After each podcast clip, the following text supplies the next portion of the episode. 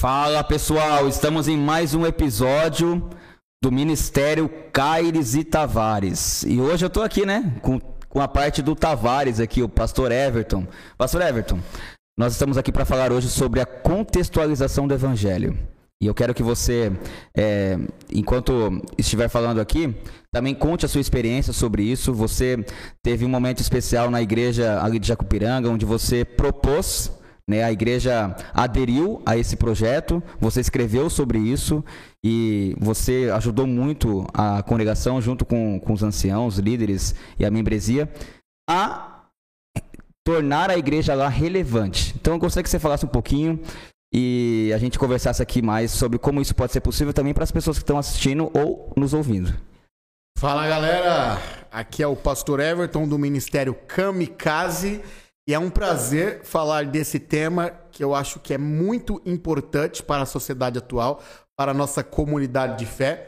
E o título aqui da nossa entrevista, o Pastor Felipe vai fazer uma, uma entrevista comigo sobre a contextualização do Evangelho. Eu acho que seria melhor é que a gente reduzir o nome, mas seria a contextualização da apresentação das formas do evangelho. Mas aí a gente reduziu e significa a mesma coisa. Então, eu desenvolvi, Pastor Felipe, um trabalho a respeito desse tema, escrevi sobre o assunto e coloquei em prática no distrito qual atuo como pastor, cuido, cuidava ali de cinco igrejas e como vocês sabem, fui transferido, mudei de distrito.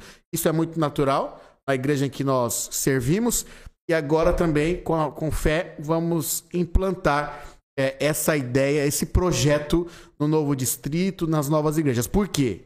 Eu acredito que para a sobrevivência da igreja é necessário contextualizar a forma que nós apresentamos o evangelho para o mundo. Se isso não acontecer, dentro em breve, ou a igreja vai morrer ou deixar de existir, a gente sabe que isso não vai acontecer porque é Deus que está no controle, ou a igreja vai perder, a, a, a comunidade cristã vai perder muito da sua eficácia, eficácia em atingir as novas gerações, é que é a mesmo. vida do evangelho. Eu, eu tenho algumas perguntas aqui que talvez você também queira realizar para o pastor Everton.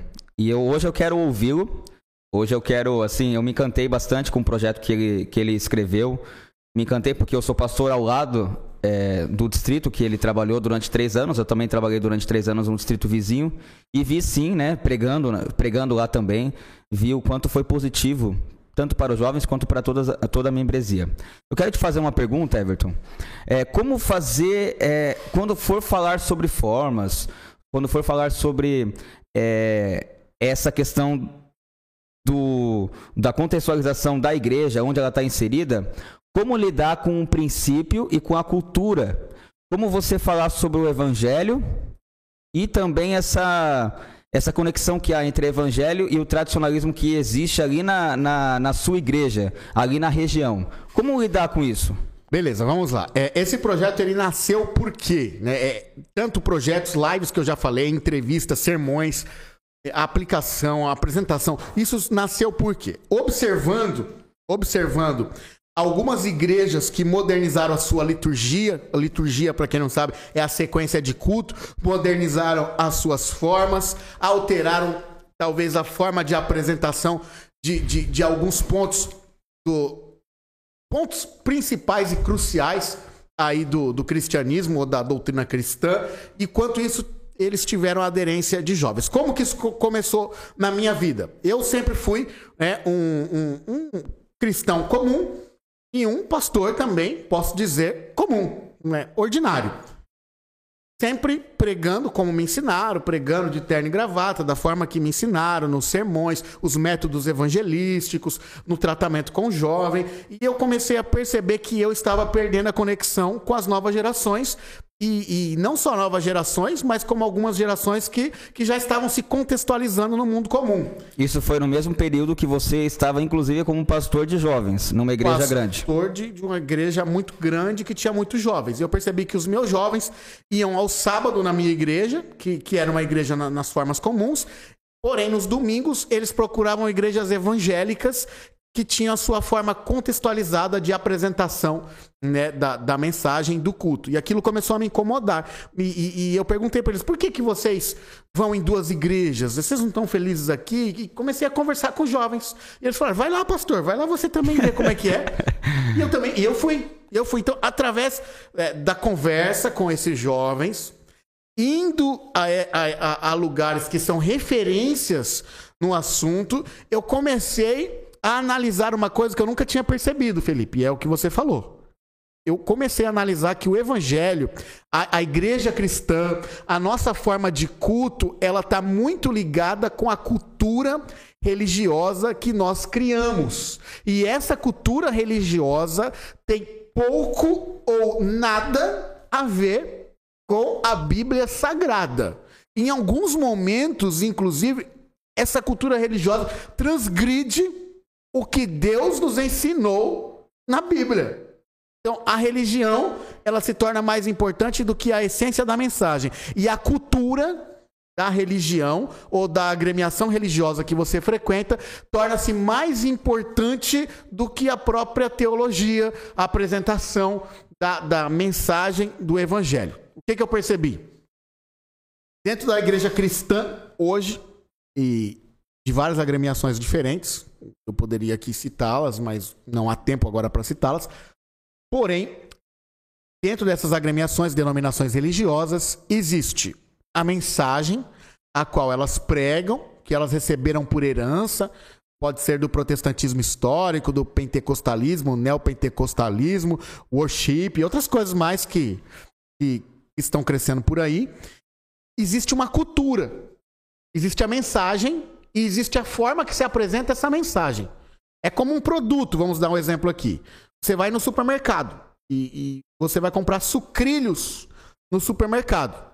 E muitas vezes pode ser os sucrilhos da mesma marca, mas algumas vezes está sendo vendido em uma embalagem diferente. Os sucrilhos, o biscoito, ah, o leite condensado, o que você está comprando é a mesma coisa, mas a embalagem de apresentação. Aqui mesmo, né? A é gente diferente. tem dois copos, então, né? Aqui nós, temos, né? aqui nós temos o, o chá e, e, e, o chá é o mesmo, mas a, a embalagem ela é qual que a é, xícara. Qual que é mais bonita para você? Algo que não tem qual que nada. vai fazer aqui, mais diferença? Né? Então, aquela ali, eu queria aquela ali, mas né, tô com essa aqui, mas tudo bem. Exato. Então você vai encontrar igrejas de herança protestante que se recusaram a, a modernizar as suas formas é um culto, um culto ainda muito protestante alemão, um culto muito americanizado e a pregação do evangelho torna-se fechada em uma cultura do passado,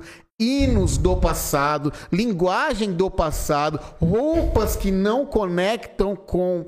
Então, e isso é cultura, isso não é, pastor. Mensagem a mensagem central, a mensagem essencial. Sim, mas é, Everton, uma questão assim, né?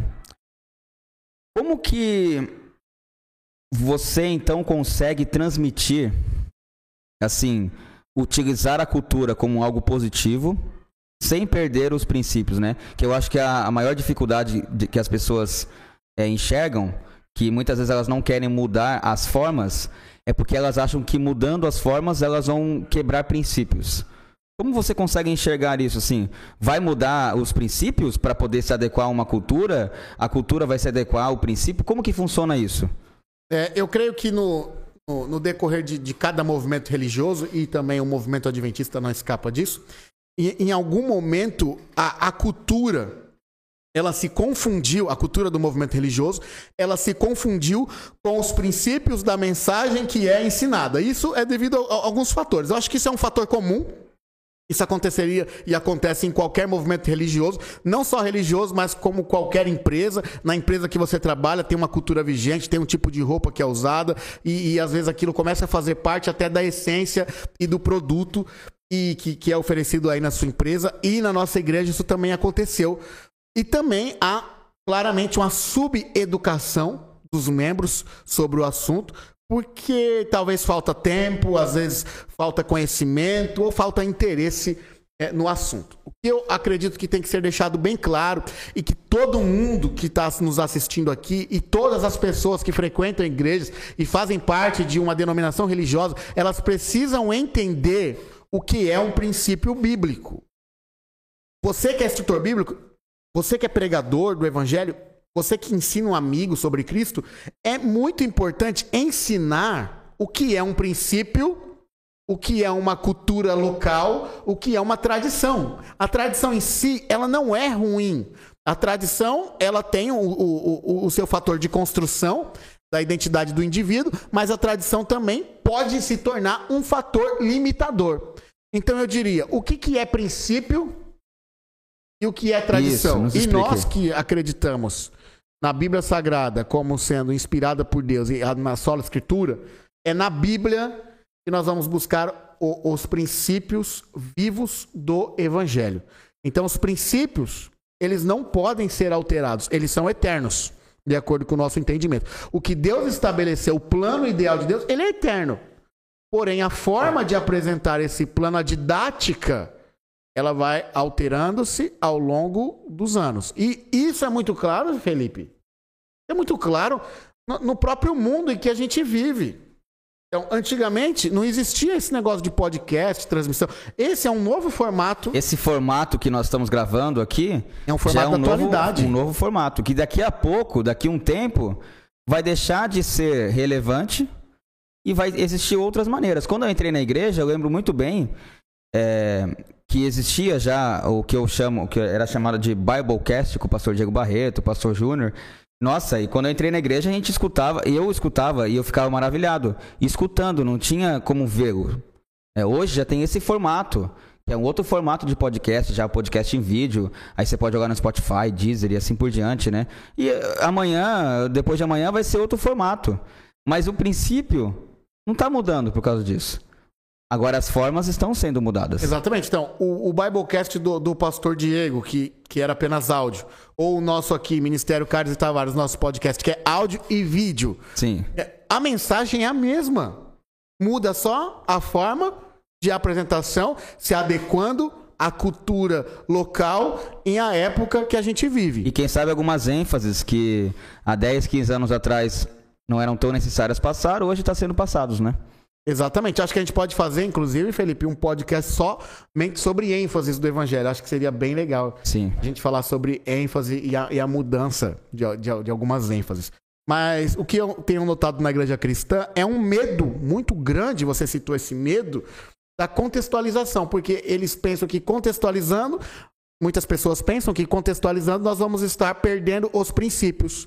O que está acontecendo, na verdade, é um medo infundado infundado e a criação de uma cerca, como Israel criou, sobre os princípios que tornam o evangelho pesado, ao invés de ser algo leve, simples e orgânico.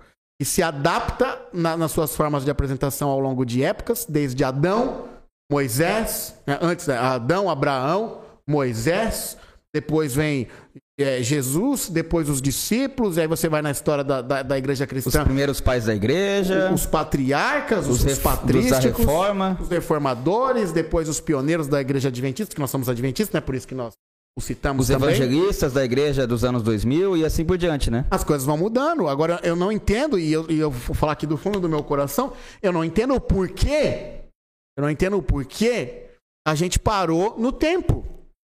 Há pessoas que estão segurando numa cultura de 1930, 1940, 1950, dizendo isso é o evangelho. Se perder isso, nós perdemos o evangelho. Ora, esse, esse é um evangelho muito pobre. O evangelho que depende do, do, do, do estilo da roupa, que depende do, do, do estilo do hino, do, do, arranjo antigo do hino. O evangelho, o evangelho que, que depende de uma antiguidade. Parece que a, a igreja se tornou um museu quando na verdade o evangelho ele é vivo, ele é multiforme, ele é adaptável. Plural. O evangelho é plural. O evangelho é a pessoa de Jesus Cristo em todos os tempos e épocas. Ele é multi, eu amo essa, essa palavra. Ele é multicultural. Ele transcende tempos, épocas e culturas. Eu acho que essa, esse medo, esse medo, é, eu acho isso muito forte mas eu acho que é trazer uma mediocridade. É, é um medo que atrapalha. Sabe que eu vejo, É Everton? uma pedra de tropeço. Eu, eu vejo. Eu, fi- eu até fiz uma. é, como que eu posso dizer assim? Um, um teste, né? Nessa semana passada.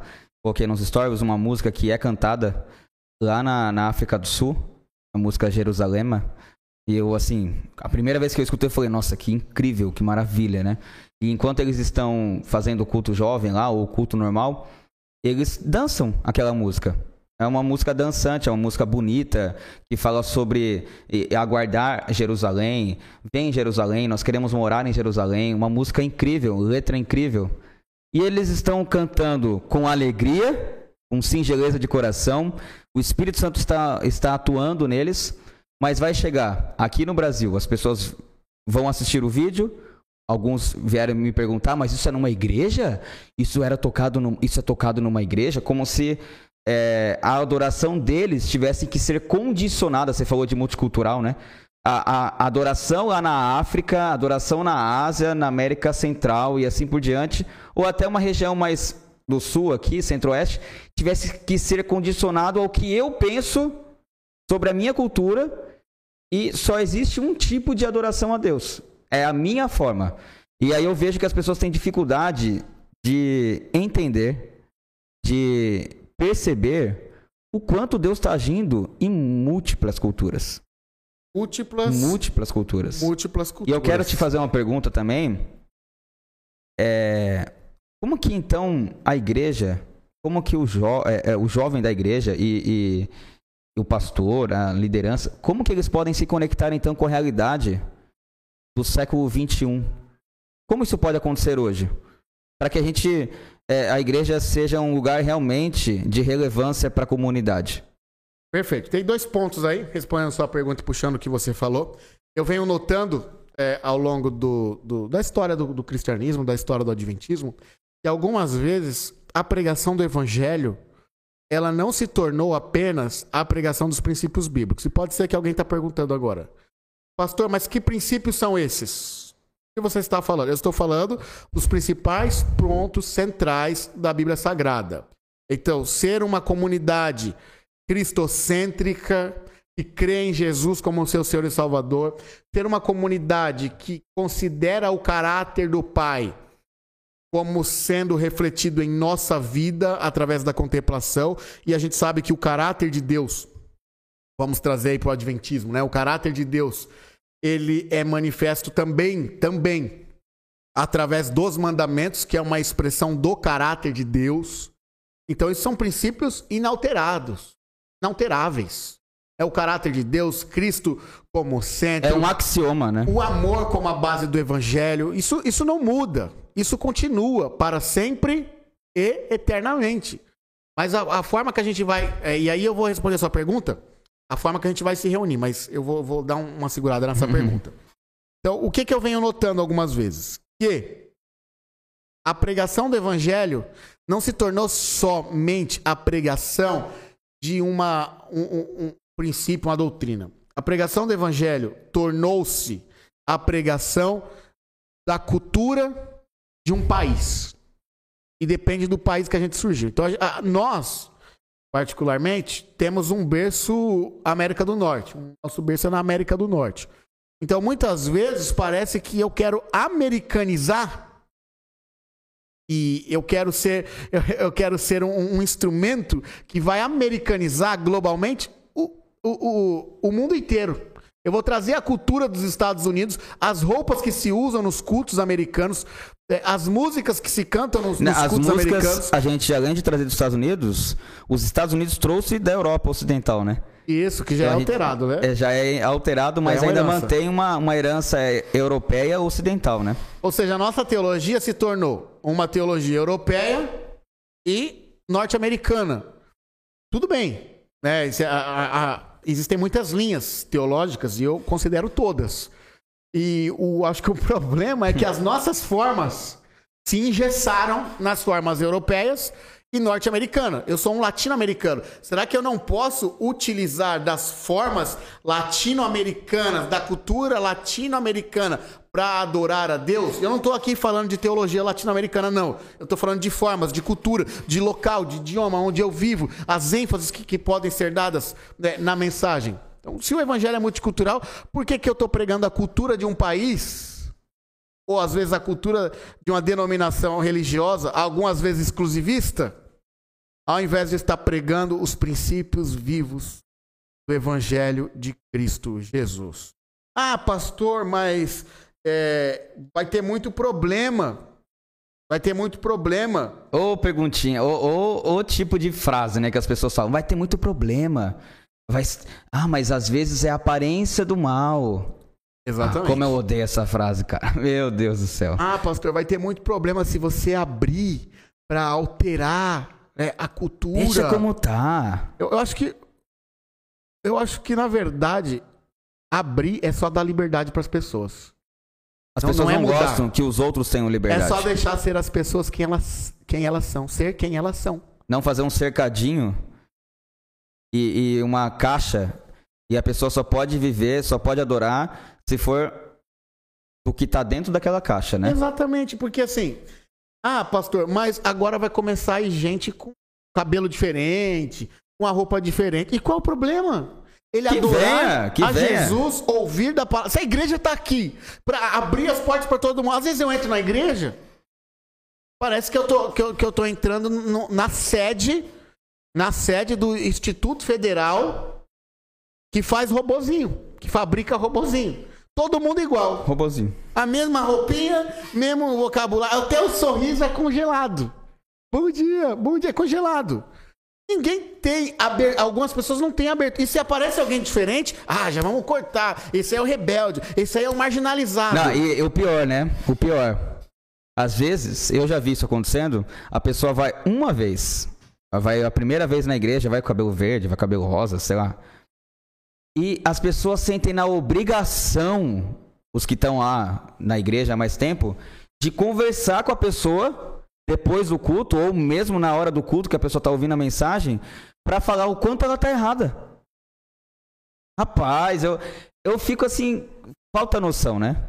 Então, Cadê assim, a noção? O que, que acontece? É, a maneira que eu prego a mensagem hoje não pode ser igual à maneira que Paulo pregava. Porque é uma época diferente. A Você... mensagem é a mesma, mas o a maneira né? de apresentar a mensagem é outra. Então, Paulo, por exemplo, pregava em praças públicas. Pregava em Roma, tudo, praças públicas. Hoje, é, eu, eu, fiz uma, eu fiz uma visita a amigos na Itália e eles me falaram, pastor, aqui a gente não pode nem distribuir, por exemplo, livros. Chegar na, e distribuir livros. Não pode fazer um evangelismo público. E depois eu quero falar sobre esses métodos aí. Quero fazer. Não pode? Não pode. Por quê? Porque é proibido. A lei proíbe. E aí, o que, que a gente vai fazer?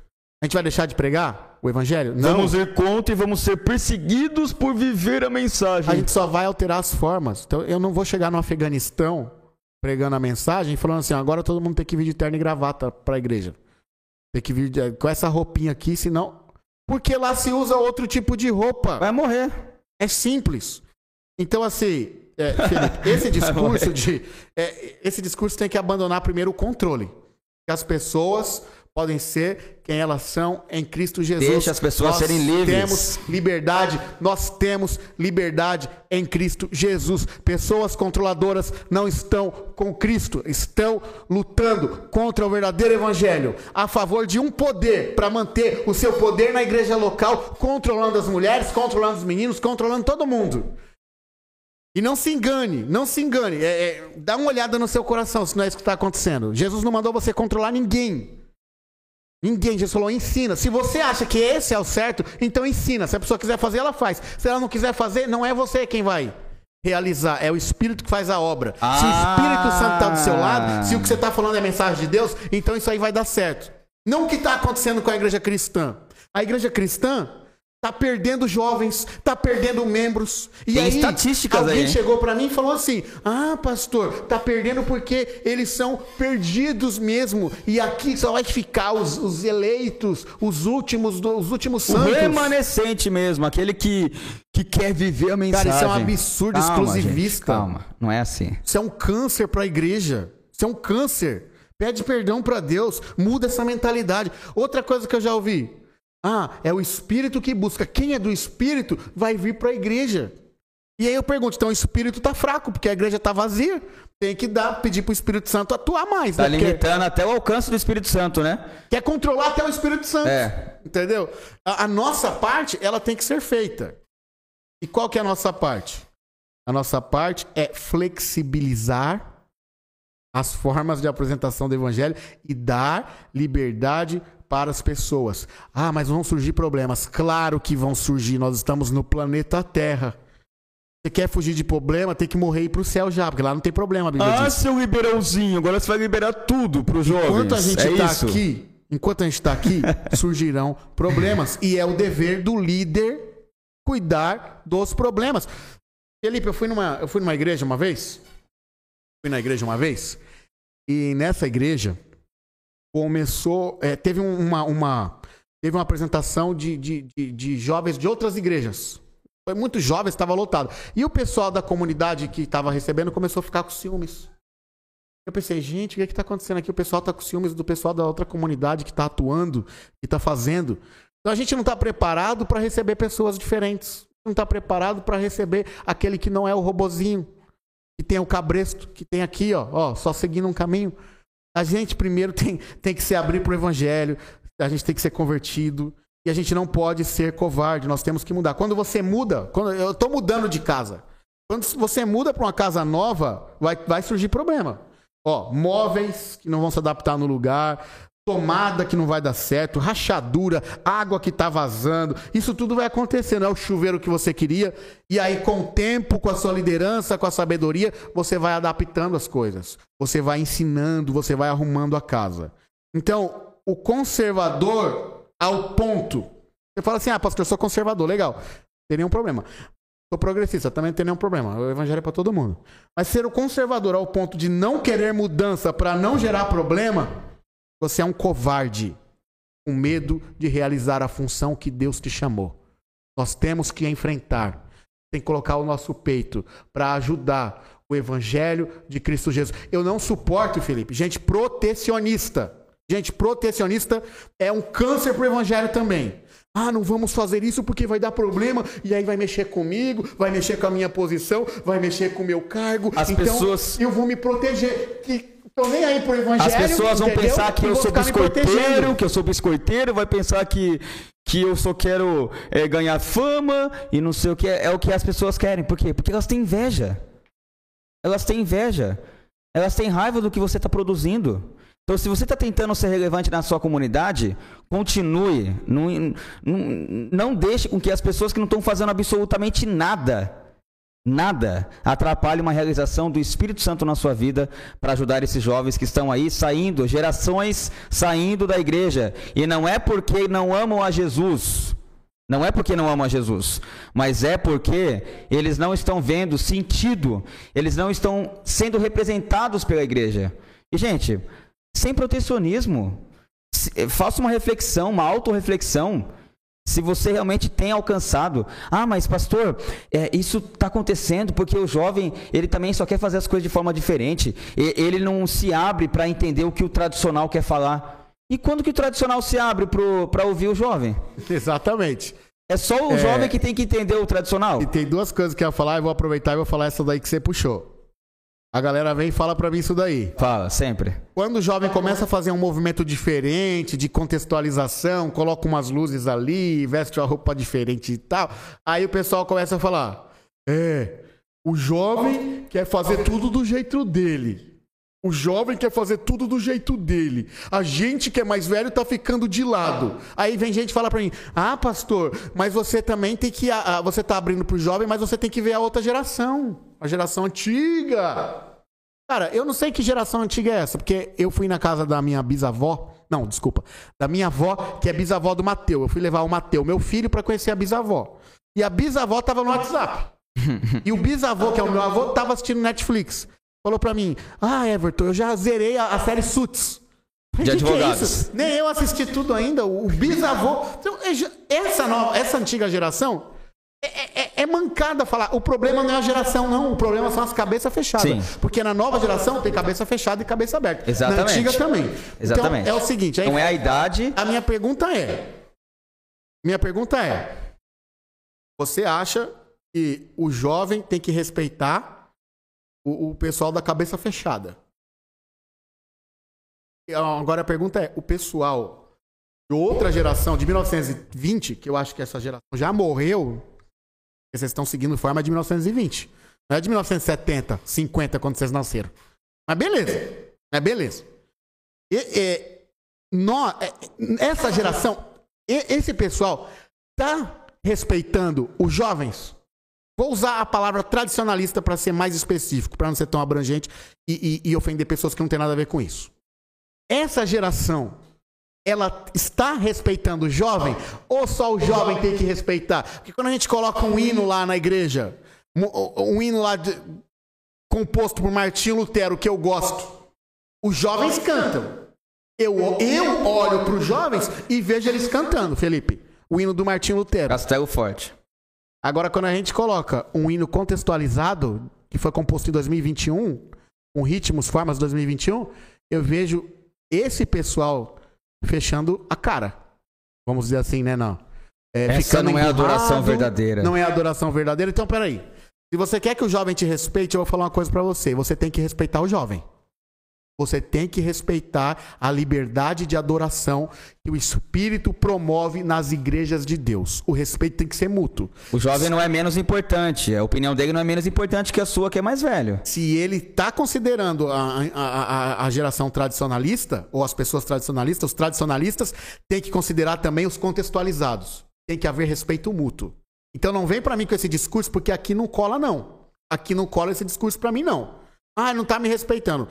Tá respeitando sim. Respeitam muito. São muitos respe... Eles só querem ser ouvidos. Eles só querem ter liberdade. Eles só querem sair desse cabresto. Eles só querem sair dessa prisão ideológica que vocês criaram. Eles já falaram para mim assim: ah, mas aí, pastor, vocês querem descer goela abaixo essa contextualização. Eu não quero descer goela abaixo, não. O mundo já desceu goela abaixo. Já desceu goela abaixo em você, nos seus filhos e na geração que já se afastou da igreja. Eu não quero descer goela abaixo. Você pode ser como você é. Mas deixa o jovem ser como ele quer ser também. Tá bom? Isso é liberdade em Cristo Jesus. Então eu queria dizer aqui, Pastor Felipe, a gente, e eu vou me incluir nesse negócio, que eu sou igual a você também, nós estamos tudo junto aqui. E não é guerra, guerrinha de geração, aqui ninguém é criança, não. Até porque, Everton, Tá todo antes, mundo junto no mesmo barco. Se o barco afundar, você, morre todo mundo. Antes de você falar, tipo assim, eu amo muita gente que é tradicional, amo muita gente que, que tá numa, numa pegada mais, mais pós-moderna. Eu não tenho essa diferenciação. Tem muita gente boa que é tradicionalista, tem muita gente boa que, que é pós-moderna, que é moderna. A questão toda é o respeito mútuo. Tem pessoas que são tradicionalistas que conseguem enxergar, tem alguma dificuldade, mas se abrem um pouco para ouvir, porque quer que o, o, o, o jovem esteja na igreja. Sabe o que é pior? É que o jovem, muitas vezes, ele não, ele não tá criando aquele ambiente só para ele. É porque ele quer chamar os amigos dele, que tá indo lá tá indo lá, lá fora e tá encontrando sentido para muita coisa, e ele tá querendo chamar o um amigo dele para vir para a igreja, para a igreja dele, que ele faz parte, que ele cresceu nessa igreja. Mas ele tem vergonha. Só que ele tem vergonha, porque o amigo dele não vai querer permanecer, não vai vir outra vez, entendeu? Então é isso, vocês precisam entender. O jovem também quer trazer o amigo, quer trazer a amiga. Isso é importante você entender. É, Felipe, muito bom que você comentou aí. Tem muita gente boa. Aqui não é. Eu não tô questionando o cristianismo é, de ninguém. a gente não tá generalizando todo mundo que tem 50 questionar. anos, 40 anos, 30. Não, não é Nada isso. Nada disso. Eu não tô questionando o cristianismo de ninguém. Todos têm o seu cristianismo autêntico, é só o Espírito Santo que vai avaliar. Mas a gente está falando aqui de um problema que é real. Quem está ouvindo vai saber que esse problema é real. E se você acha que esse problema não existe, para 10 minutinhos para conversar com, com, com, com, alguém que saiu da igreja. Para 10 minutinhos. 10 minutinhos. Você vai, vai ouvi-lo. É, Felipe, a gente se apega a um tradicionalismo cristão porque a gente acha que esse tradicionalismo é bíblico. Ou a gente se apega ao exemplo de Cristo. A gente tem uma escolha. Ou a gente se apega a um tradicionalismo, ou a gente se apega ao exemplo de Cristo. Não dá para se apegar às duas coisas, porque Cristo combateu a cultura que fazia uma barreira para que as pessoas se aproximassem do Evangelho. É, Jesus, Felipe, Jesus se misturava com as pessoas, Jesus ministrava, se relacionava, se envolvia, para depois apontar o erro. Como que eu, que eu vou me envolver Eu já fui professor de ensino fundamental, ensino médio, e eu perguntava como que eu vou me envolver com os alunos para ensinar o evangelho? Eu cheguei na sala de aula, Felipe, e eu percebi que o meu mundo era um mundo diferente dos alunos que eu dava aula. Assim, como que eu vou me misturar com eles? Para poder conectar, porque tudo que eu falava não, não entrava no coração. Aí eu passei a ouvi-los, descobri as músicas que eles gostavam, os lugares que eles iam, as bandas, as redes sociais, as roupas, e comecei a pesquisar sobre o assunto e falar e me misturar com eles, falar a linguagem deles, ser amigo deles. E depois de um tempo sendo amigo deles, me misturando com eles, eu continuei pregando a mesma mensagem do evangelho. E a recepção foi totalmente diferente. Então eu quero dizer aqui, ó, não existe roupa clerical. Não existe separação do sagrado e do secular. A gente tem que entender assim, Jesus ele se misturava com as pessoas.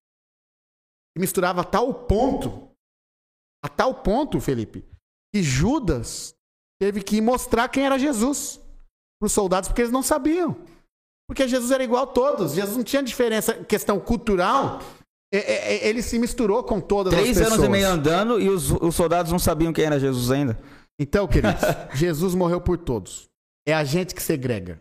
É a gente que diz. Se você não for adventista, se você não for batista, se você não for da raiz calvinista, sei lá. Se você não for, não vai para o céu. Se não se vestir desse jeitinho aqui, Deus não aceita adoração. Não é digno de adoração. Você está diante do Deus universo. Aí usa aquela frase, né, Everton?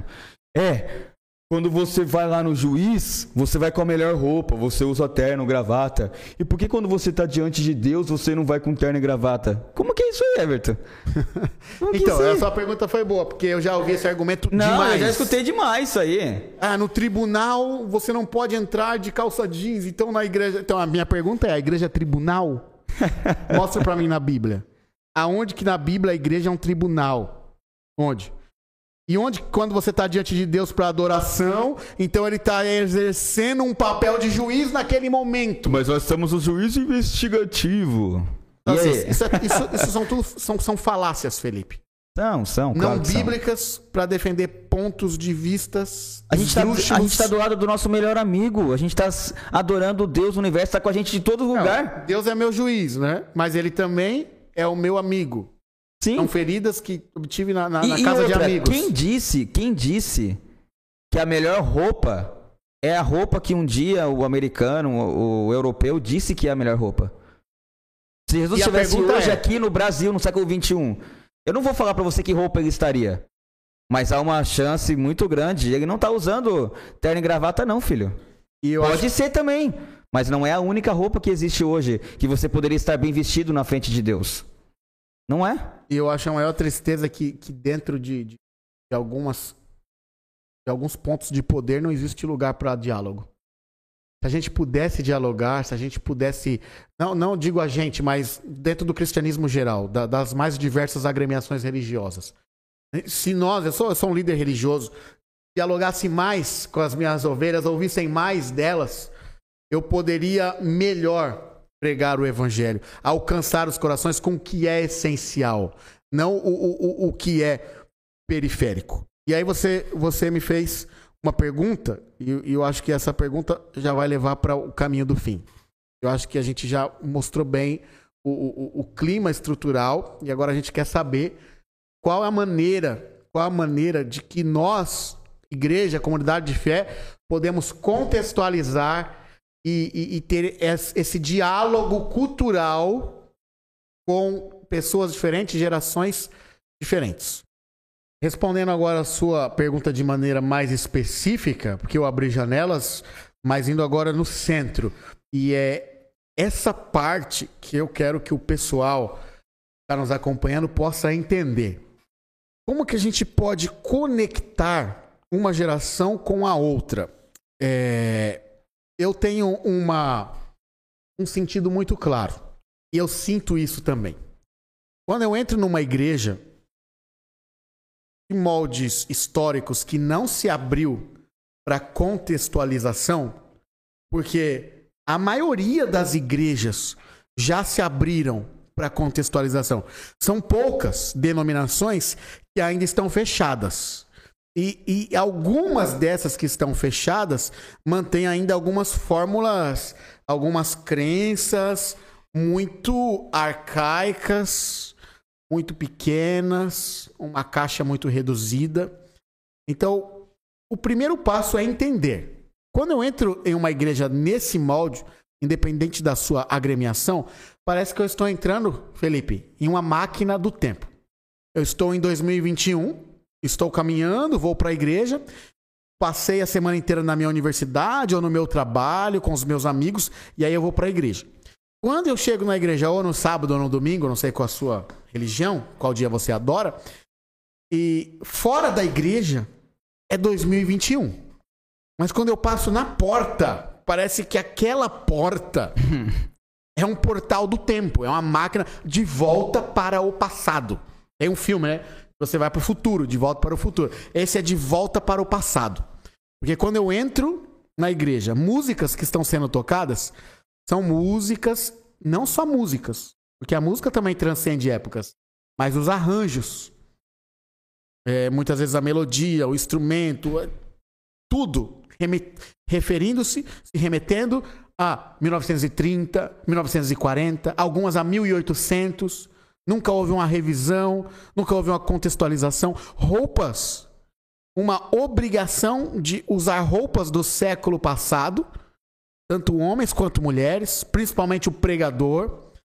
É, entrando também o, o formato do culto muito engessado, Senta, levanta, senta, levanta, ora, aí passa um vídeo, aí levanta de novo, e, e aí o pregador ou, ou, ou quem tá ali fala, vamos nos ajoelhar agora, e a gente canta hinos que tem um linguajar que já não se encaixa mais com o nosso, Osana Grey, abóboda sem fim, é um vocabulário de palavras que já não são mais usadas no mundo real, por geração nenhuma, geração nenhuma.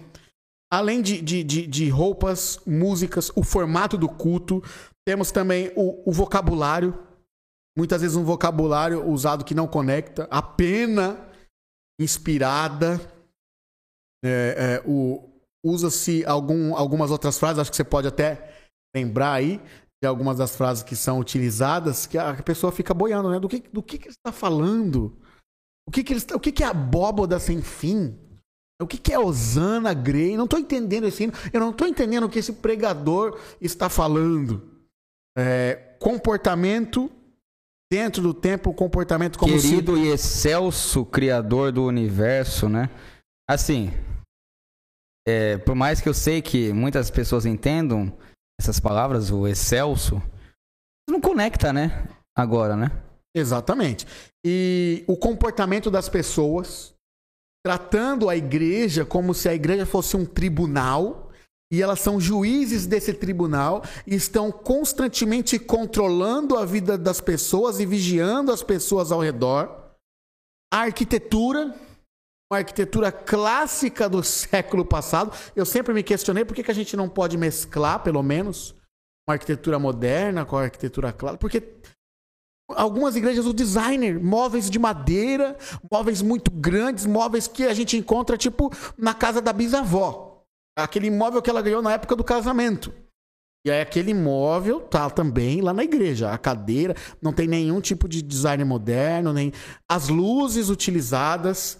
Então assim, eu, eu, pastor Everton, comecei a questionar essas coisas. E eu fui para a Bíblia. Fui para a Bíblia. E eu li na Bíblia princípios. Eu li princípios. Eu li sobre Cristo, eu li sobre o amor. E aí eu lembrei de algumas pessoas na época da Bíblia, por exemplo, Moisés no Egito. Ele se contextualizou como neto de Faraó. José no Egito. Ele também se contextualizou. Daniel em Babilônia. Paulo em Roma. São pessoas que viveram, se vestiram, de acordo com a época em que viviam. Não tinha uma coisa engessada, um movimento engessado. E o meu temor, ou a minha tristeza, é perceber que as pessoas se agarram a essas formas como se isso fosse o Evangelho. E elas se esquecem que o Evangelho é uma pessoa, é Jesus Cristo, e independe das formas. Então, qual que é o passo para a gente se reconectar com o mundo real? na minha visão, é abrir para contextualização. Não é obrigar as pessoas a se contextualizarem, mas é permitir que isso aconteça sem julgamentos. Como, por exemplo, é roupas de adoração. Alguns acreditam que roupa de adoração é terno e gravata e que Deus ordenou isso. Mas onde está escrito homem, né? isso? Pro homem. Ah, não, não pro homem. E pra mulher, a roupa social é saia. Não pode usar outro tipo de. Onde, onde está escrito que Deus ordenou isso? Então, seria abrir, como os jovens aqui da nossa equipe, para que eles fossem vestidos de uma forma, claro, respeitosa para um culto cristão, até para não escandalizar. Isso aí já entra numa outra discussão, eu não vou entrar É. agora. Esse de não escandalizar é, é um, é um outro tema que a gente pode discorrer um dia aqui. é. Mas então, é, permitir que eles possam ir vestidos como o pessoal vai vestido para o trabalho, para a universidade. Claro que não vamos abrir mão de princípios. Então eu vou ensinar para um jovem que existe o princípio da modéstia. Esse princípio ele tem que ser seguido. Mas é, é não só um jovem, mas um adulto também. Roupas mais leves que as pessoas usam, usam no seu dia a dia, porque adorar a Deus não é algo do passado, é algo do presente. Adorar a Deus não é ser levado para um mundo à parte de ilusões, mas é Deus do jeito que você é, aonde você está. Então permitir que as roupas sejam sejam contextualizadas. Isso vai ser bom até para as visitas, para pessoas que não são religiosas, que vão à igreja e vão se sentir é, conectadas também com a igreja através da, da, da vestimenta. Música de adoração é permitir que músicas contemporâneas cristãs sejam inseridas também no culto de sábado de manhã. O inário não é inspirado por Deus. Assim como o CD contemporâneo não é inspirado como a Bíblia, eu quero dizer. E né? também o, o inário, ele pode passar para, também por uma, uma transformação de, de melodias, de ritmo, né? Como eu já tenho visto algumas vezes, né? Você não precisa manter o mesmo ritmo que o inário adventista 200 anos atrás, 150 anos atrás tinha. A letra, tudo bem, a letra pode, ainda pode conectar muito hoje com um ritmo diferente, com uma maneira de, de melodia diferente, né? Não precisa ser exatamente da mesma forma. É, eu gosto muito do, do hino Castelo Forte, que foi composto há mais de 500 anos pelo reformador Martinho Lutero. E há pouco tempo eu escutei uma versão contemporânea do Castelo Forte, realizada por músicos de uma universidade. Fantástico! A mesma letra, agora com novos instrumentos, uma nova pegada. Eu também, eu também escutei essa e escutei aquela música Porque Ele Vive numa outra versão, numa, numa melodia mais contemporânea e eu achei fantástico. Tá conectando com o século XXI, acho bem interessante, bem importante. a linguagem. Utilizar um- um- uma linguagem que, que é utilizada no- nos dias comuns. A gente não é, é, um, um grupo emish que se afastou da, da sociedade, das comunidades, e a gente vive como no passado, achando que a atualidade, que, os- que o pós-modernismo é do diabo. Então vamos utilizar uma linguagem que as pessoas possam entender. Então, ao invés de falar coloquemos-nos genoflexos, a gente pode falar, vamos ficar de joelhos. Vamos ficar de joelhos para orar, uma oração especial agora, ajoelhados. Pronto. Falar abóboda sem fim, eu nem sei o que é isso aí. Eu, pastor, nem sei. Osana Grey também nem eu sei.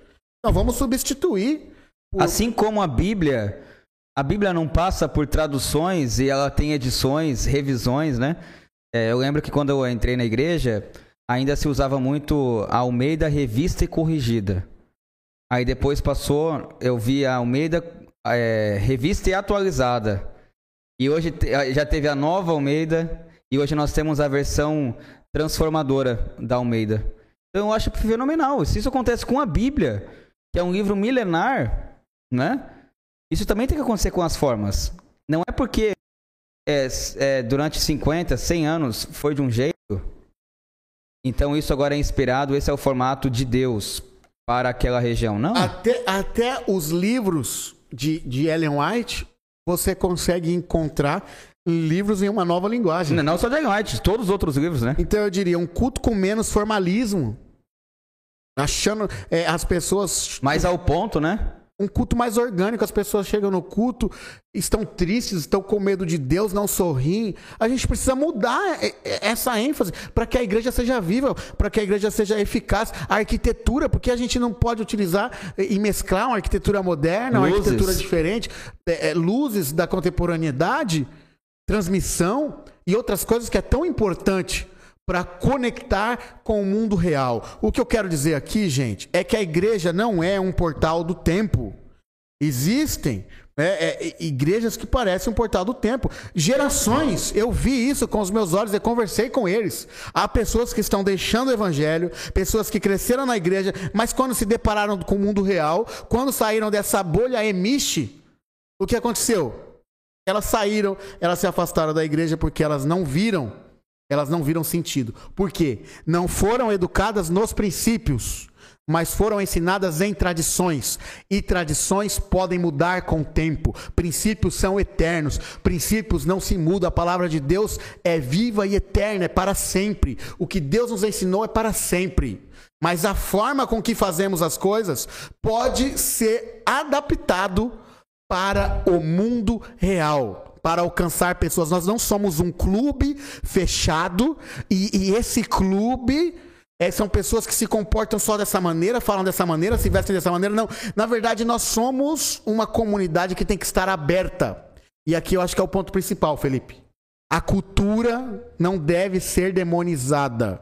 Nós devemos usar a cultura como ponte e não muro. A cultura é uma ponte. Concordo. Para levar as pessoas até Jesus e não um muro que vai causar separação e, e atrapalhar. De onde eu tirei isso? Da Bíblia. Eu vejo isso, homens da Bíblia comportando-se dessa maneira. De onde eu tirei isso? De Ellen White. Ela escreve sobre esse assunto, é, é, é, formas, a multiforme natureza do Evangelho, com o poder para pregar para pessoas diferentes. Então eu quero dizer aqui Felipe, antes de falar do nosso projeto e caminhar para o final, que todo lugar, em todo lugar, existem tradições. Em todo lugar existem tradições.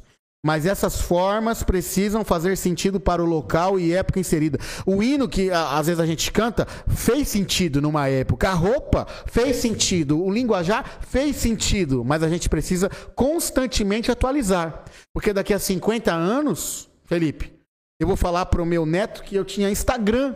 Ele vai dar risada. Eu usei Orkut. Orkut não existe mais. E o que, que a igreja vai? Eu tinha um site, eu, eu, eu, tinha um e-mail do BOL, do UOL. Ah, eu tenho ainda hoje o e-mail do Yahoo e muitos já falam, nossa, você tinha e-mail do Yahoo. As coisas mudam. Antes era top ter um e-mail do, do BOL, né? Era legal, nossa, que bacana. Hoje não faz sentido nenhum eu ter um e-mail desse. Eu falar. Entendeu? Então as coisas mudam com o tempo. Exatamente. Eu defendo uma igreja moderna sem quebrar princípios. Talvez alguns estejam em dúvida. O que o pastor está falando? Quer trazer o mundo para a igreja? Não. Talvez é outro você, tema para a gente conversar. Eu também. acho que você está confundindo o que significa mundo na, na, na, nas escrituras sagradas. Mas eu defendo uma igreja moderna, sem quebrar princípios, pregando as três mensagens angélicas, cristocêntrica, cristocêntrica e pregando o que realmente importa. O evangelho se tornou sacramentos do passado. E a gente tem que ter uma adoração orgânica, simples e direta. E aí, Felipe, vai ter várias formas de adoração. Eu nem vou entrar nesse assunto. Você pode adorar num templo greco-romano, como são as nossas igrejas, mas você pode adorar numa home church, o importante é que estejam dois ou três reunidos e ali Deus. Pode ser Deus em cima está. de uma, embaixo de uma árvore, né? Eu não estou demonizando a igreja ortodoxa tradicional. Pode ser que ela faça sentido para muita gente. Sim. Mas é só analisar os números que são mais jovens saindo do que entrando, há mais jovens desconectando do que se conectando. E há um nicho que a gente está atingindo, é um nicho único há outros nichos que a gente tem alcançado. Há outras nações, outras tribos. O evangelho, e o evangelho tem que ser é pregadas também, né? A gente está focando em um grupo e esquecendo do resto do grupo, né? Dos outros grupos. Eu acho que a, a maior, a maior resposta para isso é perguntar: por que, que a gente está fazendo isso? Por que, que a gente ora assim? Por que, que a gente se veste assim? Por que, que a gente fala assim? Por quê? Eu estou sendo é, eu mesmo. Essa é uma adoração orgânica e autêntica. Essa é a única forma. Essa é a única forma. Ela é uma adoração que flui realmente do Espírito Santo. E aí você vai na Bíblia e você contesta. Você, você faz perguntas. A pessoa faz perguntas para si mesmo. É, por que, que eu estou fazendo isso? Mas como que você conseguiu, Everton, é, pegar toda essa teoria e colocar em prática onde você estava? Vou até tomar uma água aqui. Mais difícil falar sobre isso. Porque a equipe que está Água nos tônica. a, a equipe que está nos ajudando aqui, ela é em sua maioria membros da igreja que você colocou isso em prática. Exatamente. Você não vai poder mentir aqui na frente dos negros aqui, né? As pessoas que são, que eram da, da igreja que você era pastor. Então você vai colocar o que Cara, realmente aconteceu, né? Eu tava conversando com você, eu acho que vale a pena contar aqui no, no podcast, né? O, o, o Adrian frequentava a nossa igreja e tinha esse formato né, mais, mais engessado, mais tradicional, que fazia sentido pra muita gente, mas talvez pra ele, pra geração dele, não tava fazendo tanto sentido. 17 anos. 17 anos ele tem. Tava fazendo tanto sentido. E aí a gente começou o projeto de contextualização, ele se conectou, ele participou, ele gostou, ele viu outro sentido, ele enxergou a igreja de uma outra maneira. É, e a gente tava, Participando, né? a gente tava conversando sobre isso, a gente até deu risada, né? Porque ele, ele estuda no Instituto Federal e ele estuda mecatrônica. Ele é um jovem muito, muito prodígio, muito inteligente. Ele conseguiu uma vaga no- no- em um dos institutos mais disputados do país. E lá ele- eles, eles fazem mecatrônica, então eles fabricam robôs. É, é, Eles constroem robôs, constroem sistemas automatizados e são relevantes na vida das pessoas. E aí eu. é, Foi eu. O Felipe, né, brincando, o que, que você falou, Felipe? Não, eu, falei, eu pensei o seguinte: imagine o Adrian. Eu tive a oportunidade de conhecer ele, a família, os amigos aqui. O Adrian saindo lá de segunda a sexta, vendo o povo, Relevante. ele ajudando a construir robôs que vão mudar a O mundo. forma, vão mudar o mundo. Aí chega no sábado, as pessoas estão discutindo. Mas é pra usar gravata. Ah, mas é pra. A mulher não pode ir de calça. Nossa, você tá com essa roupa. Nossa, cadê a gravata? Nossa, esse Deus terno. vai te castigar. Essa roupa é muito justa. Deus vai te castigar. Você acha que ele vai levar algum amigo Rapaz, na... isso vai, fazer sentido pra ele? Não vai fazer sentido nenhum. Eu falo, lá no mundo, lá onde eu vivo, a segunda a sexta, eu sou relevante. Eu vejo pessoas relevantes.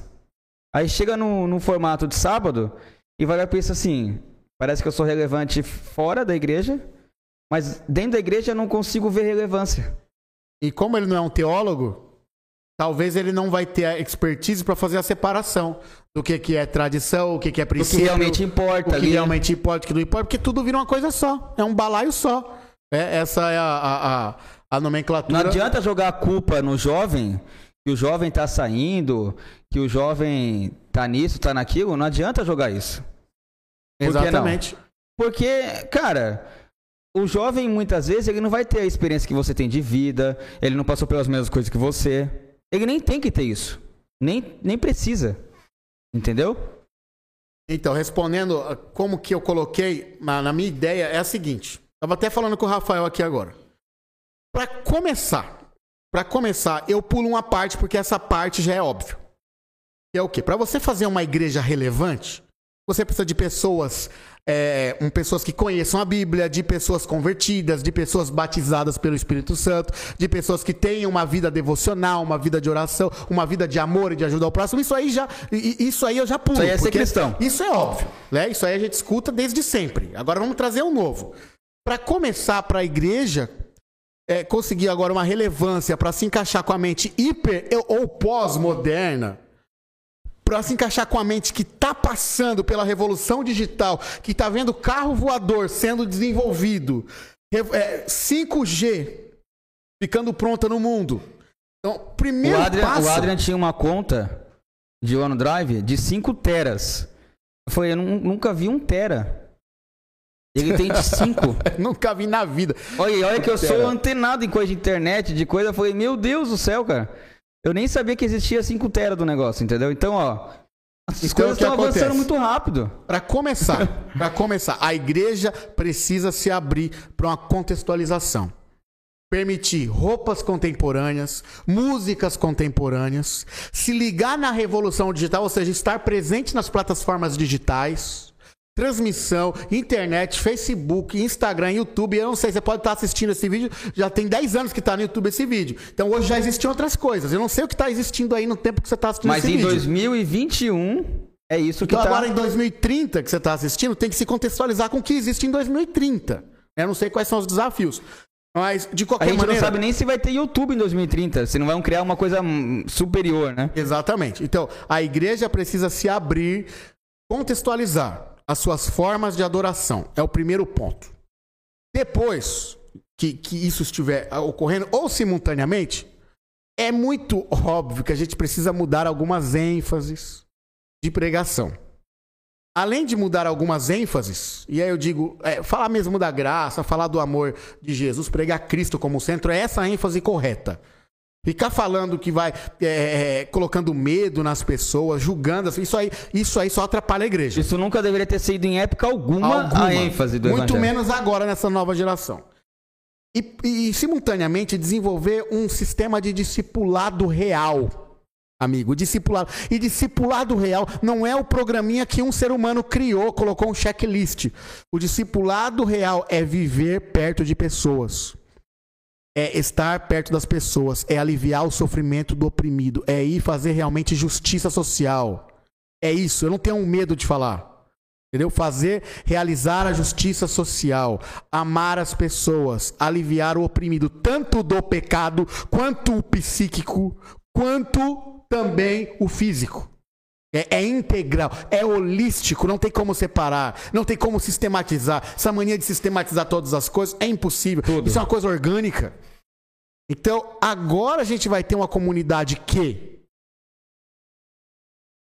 faz parte do mundo real nas suas formas, realmente ajuda o próximo e tem pessoas que estão comprometidas em ensinar outras pessoas a, a, a Bíblia, a, as doutrinas verdadeiras, né? Nem sei se eu vou usar essa frase, mas os- as doutrinas que você crê, a, a maneira que você enxerga Deus e também amando e atuando, sendo relevante na sociedade. Então, o que eu fiz, Felipe, a gente começou eu comecei passando essa ideia para a liderança da igreja, que foi muito bem comprada. Alguns se levantaram contra, mas quando a gente perde qualquer tipo de argumento, é um argumento pobre, é um argumento pífio, é um argumento não bíblico e está muito mais baseado no poder, no domínio, no controle do que mesmo em Cristo. Então, Mas quando a gente mesmo- vai para Cristo, a gente não tem. Mas mesmo as pessoas que têm dificuldade, se elas falarem assim, não, eu vou tentar, Eu quero aprender. eu quero aprender, Tem humildade elas vão aprender. descobrir que isso tem relevância. É, é, é isso mesmo.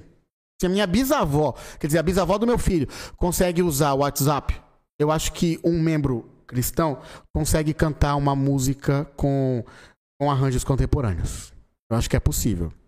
Eu acho que se, a- se o meu avô consegue assistir Suits e entender a linguagem dos advogados, lá da, série, eu acredito que dá para entender a linguagem que é falada no século XXI sem precisar entrar na máquina de volta ao passado. É muito simples.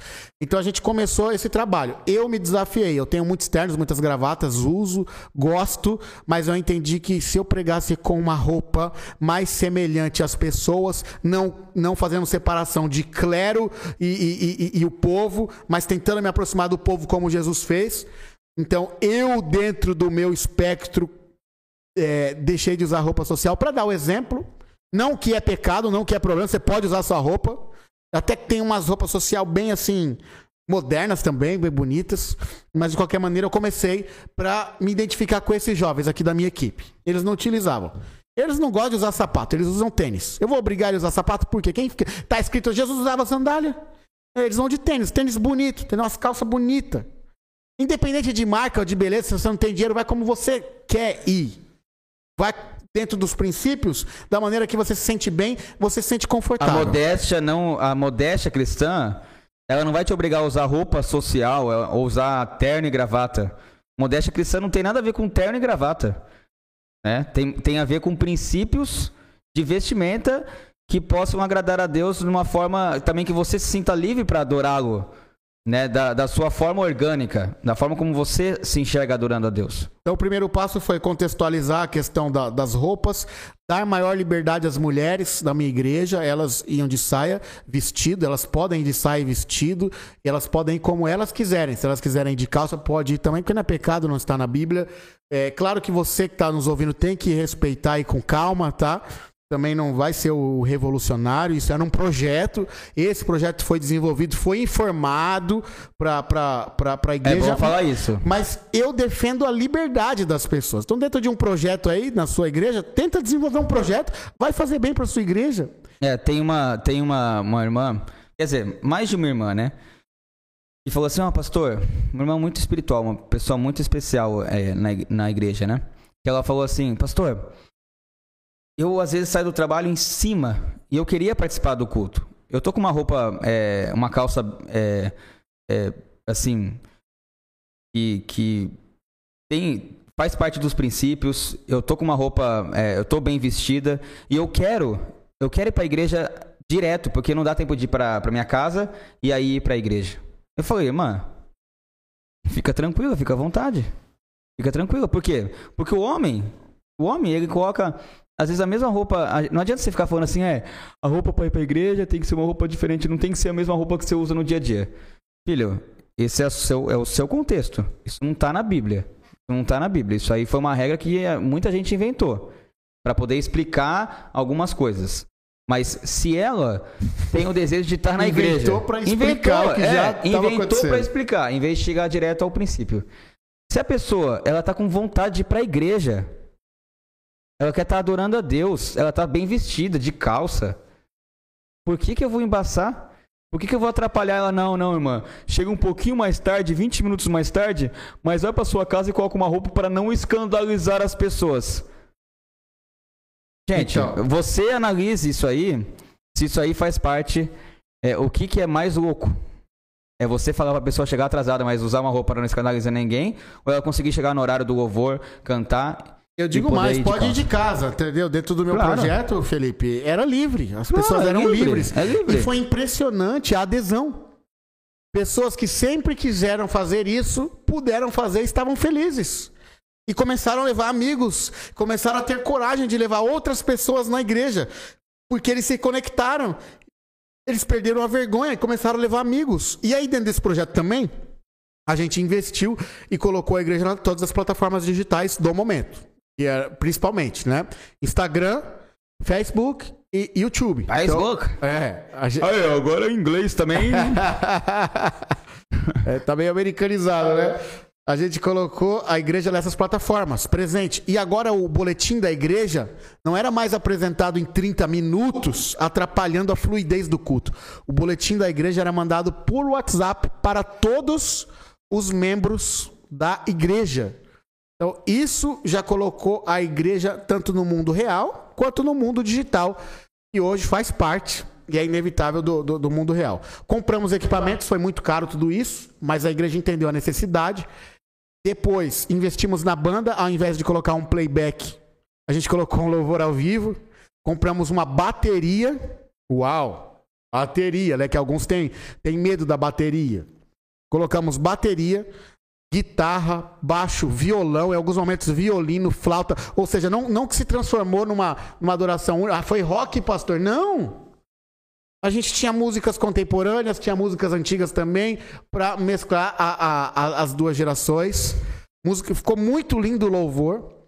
E havia um plano que estava sendo desenvolvido, um orçamento sendo feito, para a gente colocar luzes profissionais de iluminação para melhorar a transmissão e também um telão de LED, entendendo que as pessoas têm uma ligação muito forte com telas e, e um, um projetor talvez não- estava mais sendo a- tão adequado, o nosso projetor bem velhinho, bem fraquinho, a gente queria investir legal nisso, um telão de LED ou uma, uma projeção panorâmica, porque através da arquitetura, através da arte digital ali no telão, a gente também está pregando Jesus, ilustrando e passando as informações para a igreja. Então, isso tudo foi transformando. Mudamos a liturgia, colocamos a liturgia muito mais fluida. Em uma hora, uma hora e vinte, a gente começava e terminava o culto.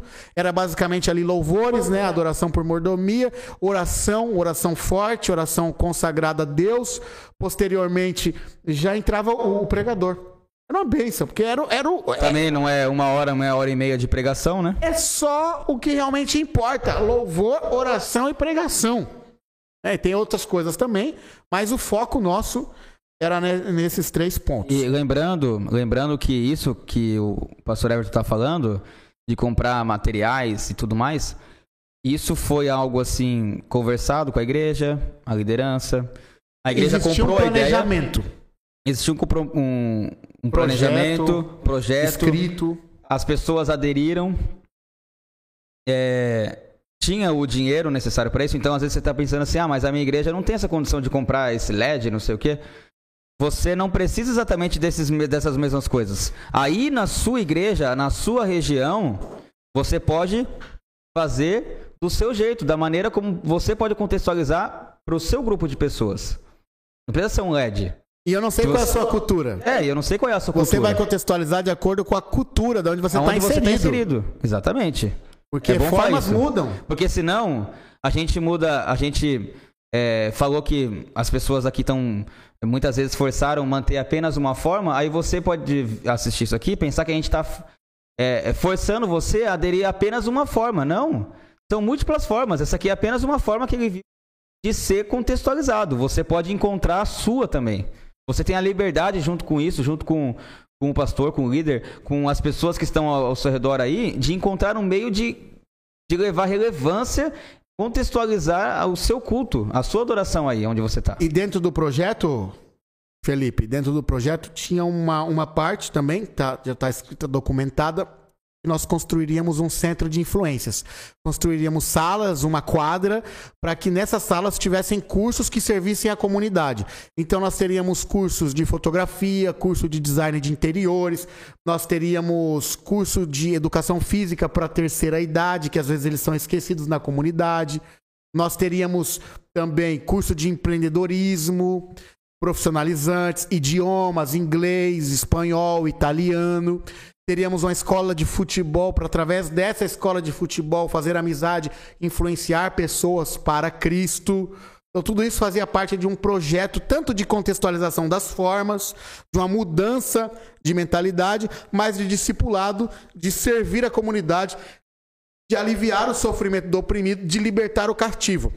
Tanto dos, das mazelas sociais, quanto do pecado de Satanás, dos poderes e das potestades, com um único, com uma única arma, Jesus Cristo, o Todo-Poderoso, sendo quem nós somos, sem precisar fingir uma santidade que não existe através de formas, mas não ser a aparência, e sim ser a essência. essência. Concluindo, já concluindo aqui o nosso episódio, nós tivemos um ótimos, ótimos resultados jovens tendo novamente o brilho no olhar, jovens que haviam se afastado porque perderam a conexão, voltando para através da igreja também é, fazer parte dessa comunidade, também voltando para Cristo, encontrando-se com Cristo. De, de, amizade, né, também. Amizade, tudo isso e, e pessoas de outros nichos se interessando pelo evangelho, querendo participar, querendo ajudar. Então, tudo isso foi uma prova de como Deus atua através da multiforma. Então, o que eu quero dizer aqui. Muitas dessas igrejas que se contextualizaram estão ganhando mais jovens, mais pessoas da, de outros nichos também, de outras gerações, conectando-se mais com a sociedade e pregando a Cristo como ele deve ser pregado. Eu acredito, é uma crença particular minha, que para a igreja não morrer, nós precisamos tomar certas medidas, providências, jogar no peito, alguém assumir, alguém fazer, alguém enfrentar o mal realmente e mostrar qual é a essência do evangelho. É fácil, não é fácil. A gente leva pedrada, a gente apanha, a gente recebe print, recorte maldoso nos vídeos, é, falação pelos corredores. Ah, o pastor está levando o mundo para a igreja, ele está falando coisas que eu nunca ouvi, eu não quero assim. Pessoas que perdem o poder e temem. O meu compromisso é com a palavra Meu compromisso é com Cristo, é fazer uma comunidade, é estar do lado das pessoas que querem Jesus. Meu recado final. Faça da igreja uma comunidade relevante para a época em que você vive. Nós não estamos no século XVIII, nós não estamos no século XIX, nós não estamos no século XX, nós estamos no ano de 2021. Ou sei lá qual ano você está assistindo isso. Que seja relevante para essa época, com formas dessa época, e que seja relevante para a comunidade que você está inserida. Que você está inserido. O, qual é a necessidade dessas pessoas? Que a cultura na qual você está inserido que não trans, que a, a parte da cultura que não transgride princípios, que ela seja uma ponte e não um muro. Esteja mais preocupado com a essência, com a ênfase de Cristo, não tanto com a aparência. Religião não é controle. Religião é ensino, é amor. São ações é. do Espírito através da sua vida. É relacionamento. E assim, você ouviu então hoje sobre a contextualização do evangelho com o pastor Everton aqui comigo. E a gente também quer já lembrar você e aqui no nosso podcast a gente tem outros assuntos que nós temos falado durante algum tempo. Então já se prepare, assista os que já nós já fizemos e se prepare para alguns que nós vamos lançar na semana que vem, nas outras semanas, para que você também seja antenado né? É, curta, compartilhe aqui o que a gente tem falado, para que se serviu para você, possa servir para mais pessoas. E ajuda, no, a gente, ajuda a gente aí a falar, ajuda nós, né? ajuda a gente contextualizado a aí, contextualizar, paulistano. a levar, a levar essa mensagem de contextualização do evangelho, de uma religião é, amorosa, uma religião do relacionamento, uma religião centrada em Cristo para as outras pessoas, tá bom, pessoal? Muito obrigado por ter ficado até, até agora e que Deus te abençoe bastante junto com a sua família, tá bom? Valeu, pessoal. Tamo junto. Porque aqui é o Ministério Caires e Tavares. É isso aí. Valeu.